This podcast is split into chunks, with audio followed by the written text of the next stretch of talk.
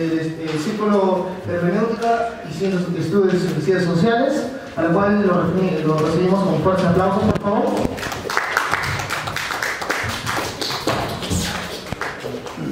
Ante todo, muy buenas tardes con cada uno de los presentes. Eh, la exposición, el tema que traigo el día de hoy es un tema bastante amplio, un tema bastante controversial realmente, y espero que pueda ser entendible y aunque el tiempo es corto, eh, se pueda dar un, algún debate en el que podamos eh, tal vez discutir algunas ideas referentes al tema que, que vengo a plantear.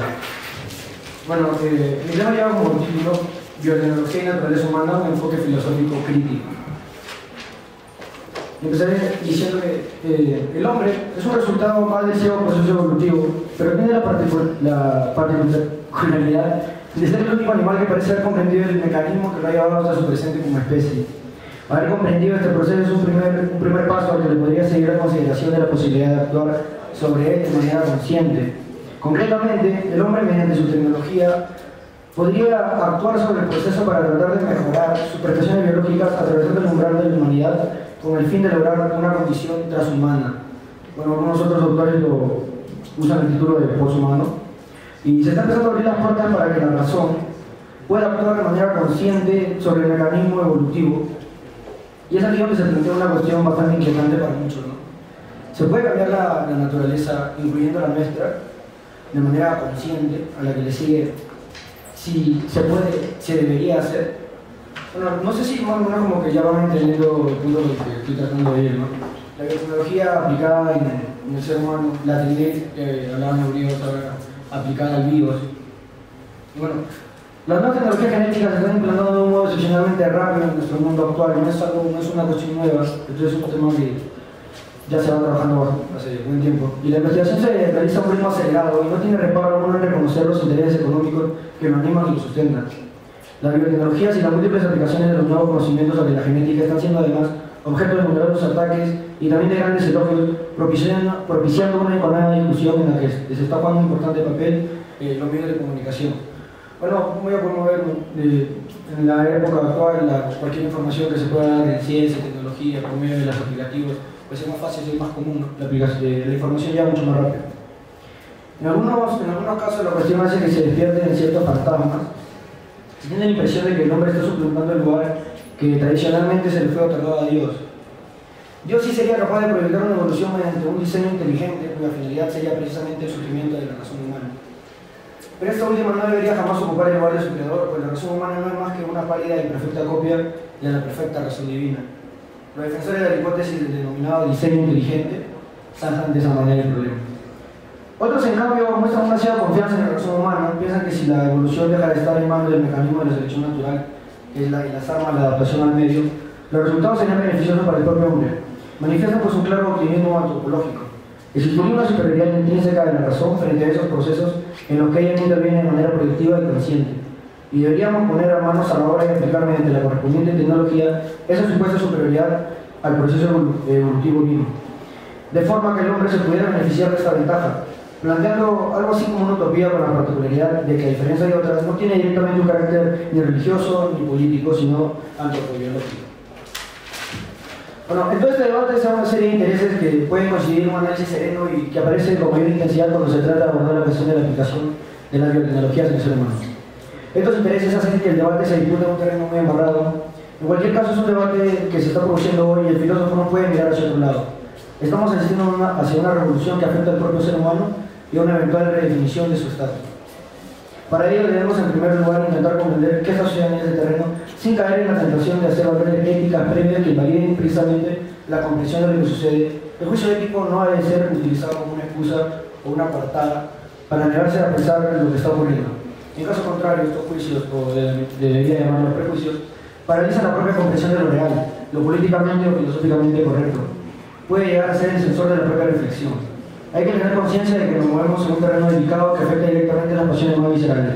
Pero aquí se trata de reflexionar, no necesariamente de compartir todas las posiciones que se analizan. Ser críticos con la tecnofobia no significa automáticamente abrazar la tecnofilia. Reflexionar sobre el problema de las aplicaciones de la tecné al virus no va a significar necesariamente que quien reflexione sea un monstruo apólogo al nazismo. Es preciso espantar esos fantasmas, pues está en juego la, la libertad del pensar filosófico. Pues abordar el problema, el artículo está estructurado de la siguiente manera. En primer caso, eh, en primer lugar, eh, pondré las ideas defensores del hiperhumanismo, algunas críticas y posteriormente se pondrá las ideas del transhumanismo. Y por último, se indican las líneas maestras de la perspectiva posthumanista que critica tanto el transhumanismo como el hiperhumanismo. Bueno, supone una exposición bastante larga, así que bueno, trataré de hacerlo lo más corto posible, espero que pueda ser entendido. Bueno, biotecnología y naturaleza humana. Existe mi saber dos formas de plantear la polémica en torno al desarrollo de la biotecnología y la naturaleza humana. Ambos obedecen a razones ligeramente diferentes, con una misma conclusión, a saber que la biotecnología es un riesgo para la naturaleza humana, el orden social, político y moral. Estas dos líneas son representadas por Francis Fukuyama y Jürgen Habermas. El primero por una restricción de la biotecnología anclado en, la, la idea de la libertad y la estabilidad política. El segundo plantea la problemática sentada en consideraciones morales. Analizaré de forma independiente cada caso de forma breve para comprender las razones de ambos. Bueno, sin embargo, concluiré que ambos casos concluyen en el mismo. Fukuyama y el mío de la distopía.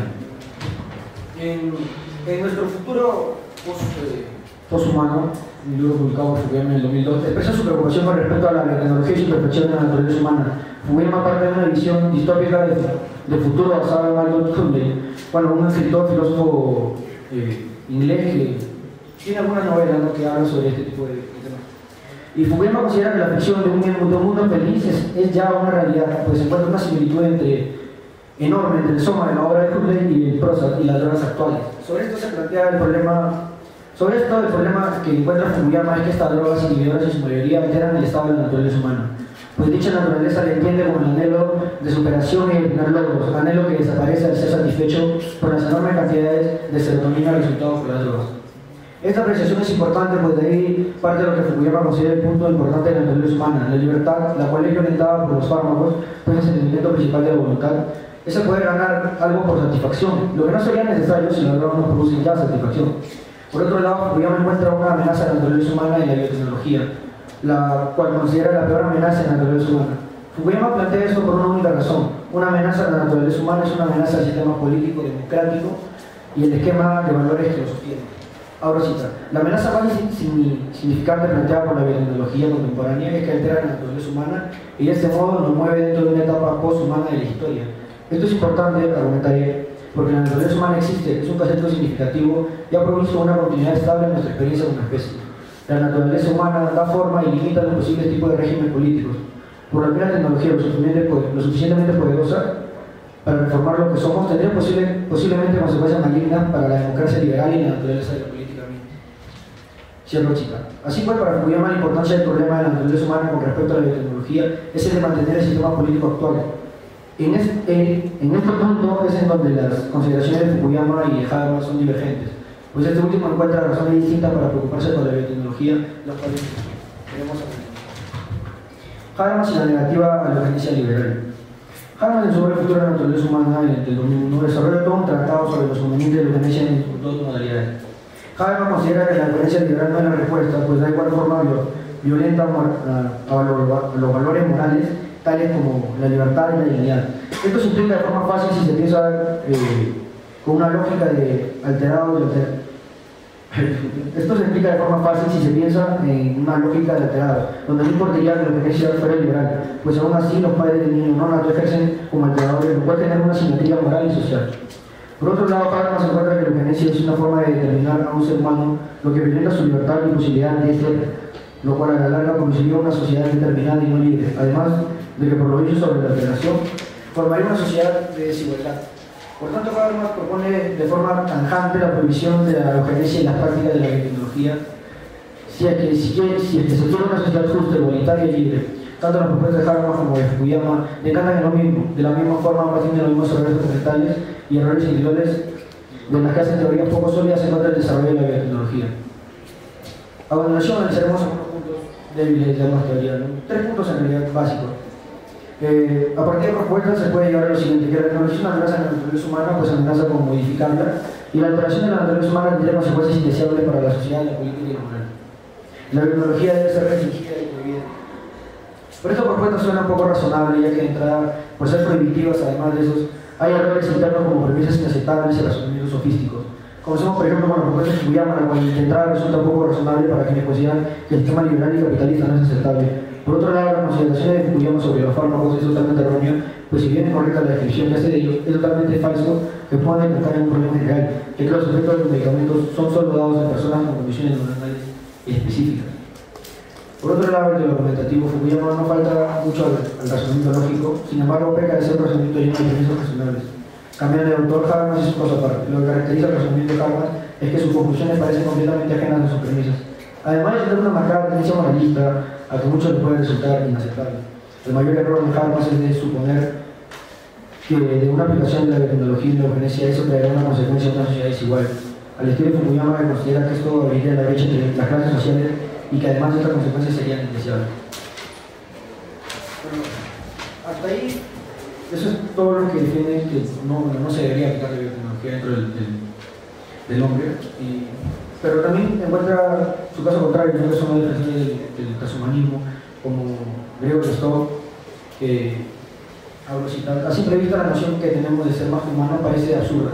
Además de todo, todavía somos biológicamente idénticos a nuestros antepasados cavernícolas e virtualmente en todos los aspectos. Pero esta falta de cambio es engañosa. Nunca antes hemos tenido el poder de manipular la genética humana para alterar, nuestra, nuestra, biología de manera positiva y predecible. Hace un par de años, si le podríamos preguntar, no sé, a un griego que en dos horas podría llegar, no sé, a, a, España, a París, no sé, creería que es algo propio de dios nada más. Pero ahora vemos que es totalmente normal. Así que el hombre ha evolucionado tanto que ha llegado al punto en que ya es capaz de mejorar su propia constitución genética, biológica, y si se puede hacer, ¿por qué no podríamos hacerlo? ¿no? Estaríamos eh, abriendo camino, abriendo paso hacia una nueva, un nuevo estilo de vida, un nuevo superhumano. No, no más que todos superhumanos, no que humanos con modificaciones que lo, lo hacen un ser superior, realmente. Eso más o menos como para contar todo esto todo este rollo sea un poco extenso. Y bueno, también hablaría un poco de, del autor italiano Marchesini, que es un poco más, más sensato al hablar de, este tipo de, temas, ya que plantea que la biotecnología no se debería aplicar eh, ya no para mejorar las prestaciones eh, biológicas del hombre, sino no para hacernos super personas, ya que eso de alguna u otra manera traería cambios sociales, sino si es que, por ejemplo, Existen los órganos artificiales ahora. Si alguien necesitaría un órgano artificial para salvarse, ¿por qué no aplicarlo? Si, por ejemplo, si alguien tiene cáncer terminal, sabe que va a morir, ¿por qué no decidir su propio momento en el que quiere morir? ¿Por qué esperar una agonía? Y, bueno, las conclusiones a las que trataré, bueno, perdón después de todo esto. No lo mencioné. Lo de Marchesini pues, es una propuesta que que podemos situar en el marco más general de la posición en favor de la naturalización del hombre y por añadidura de la naturalización de la cultura. Esta concepción considera la relación con la alteridad del hombre como una oportunidad no solo positiva, sino incluso necesaria para él. Abogar por el hombre se encierra en sí mismo, eh, abogar porque el hombre se encierra en sí mismo sería tanto como ir en contra de su propia naturaleza y contribuiría más a acelerar su final que a desarrollar todas sus posibilidades. El hombre no debe temer perder su propia esencia si se olvida con la alteridad para Marchesini renunciar a esta divulgación es lo que precisamente conduciría al hombre a renunciar a hacer eso que potencial, potencialmente por su propia naturaleza puede llegar a ser. Por tanto, no se puede apelar a una persona de naturaleza humana inalterable para llegar tal, ideación, porque con ello lo que se está haciendo es precisamente negar lo que constituye una de las características fundamentales de la, de la naturaleza humana, a saber, la de que el hombre mueve constantemente sus límites. El término humano puede entenderse de manera de los defensores del modo radical como el deseo del nacimiento de una nueva especie biológica heredera de la nuestra. O puede entenderse a la manera Marchesini, de otro modo, tal vez más diciendo, lo poshumano no sería lo propio de una nueva especie biológica diferenciada de la nuestra, sino una manera de ser humano que hoy es reconocida como tal. La, representaría una ampliación de los límites de lo que se considera hoy que es lo propio del hombre. Algunos ámbitos de lo que hoy en duda o incluso se niega abiertamente, su pertenencia al cambio del humano, su pertenencia, su pertenencia al campo, al campo del humano. En un futuro podría considerarse con total normalidad que entran dentro de ese terreno. La poshumanidad designa la posibilidad de, de, una unidad más amplia de varias características que muchos se niegan a considerar como humanos. Por ejemplo, los chiches en los cerebros que podrían detectar algunas enfermedades dentro del hombre o las alteraciones genéticas que podríamos tener. Bueno, espero que llega. Eh, Realmente es la primera vez que presento una ponencia de este tipo. Eh, espero que el trabajo les haya sido de. Si hay alguna duda, pues estaré dispuesto a contestar y espero no se preocupen.